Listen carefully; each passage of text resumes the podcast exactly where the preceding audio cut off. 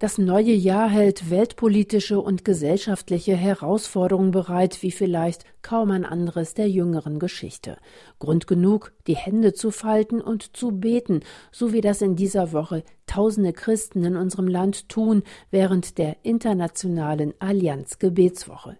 In diesem Jahr steht sie unter dem Leitwort Gott lädt ein, Vision for Mission, eine Vision für Mission entwickeln, wie das heute konkret aussehen kann, darüber haben wir mit dem ehemaligen CDU-Bundestagsabgeordneten Frank Heinrich gesprochen. Er ist Vorstand der Evangelischen Allianz in Deutschland. Das Wort Mission heißt Auftrag, heißt was definieren wir als das, was nötig ist zu tun? Was ist uns in die Wiege gelegt als Auftrag?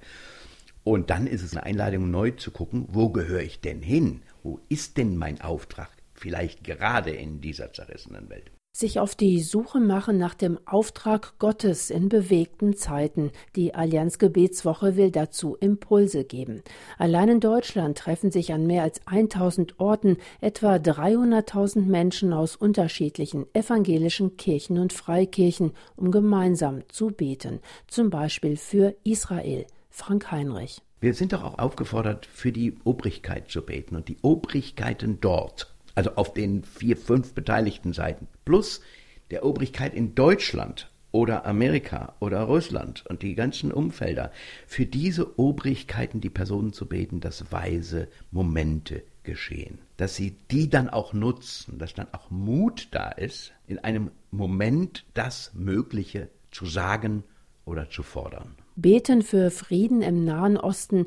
Die Allianz Gebetswoche gibt dazu Raum. Und sie will motivieren, Mission ganz neu in Kirchen und Gemeinden zu leben, mitten hinein in die Unruhe, in denen auch unser Land steckt. Hohe Lebensmittel- und Energiepreise scheinen unseren Wohlstand zu bedrohen und auch der Krieg vor unserer Haustür in der Ukraine beunruhigt viele Menschen.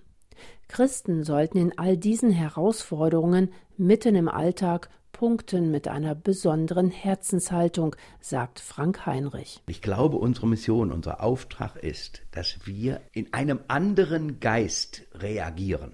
Wir haben die gleichen Probleme. Wir haben die gleichen Heizungen, wir haben die gleichen Herausforderungen, wir müssen die gleichen Sachen einkaufen. Aber wie wir in einer Situation der Krise reagieren, das wollen unsere Nachbarn wissen. Die Haltung des Herzens ist eine größere Botschaft, finde ich, in einer Krisenzeit. Eine Vision für Mission entdecken, gemeinsam als Christen über Denominationsgrenzen hinweg. Noch bis Sonntag lädt die Allianz Gebetswoche dazu ein.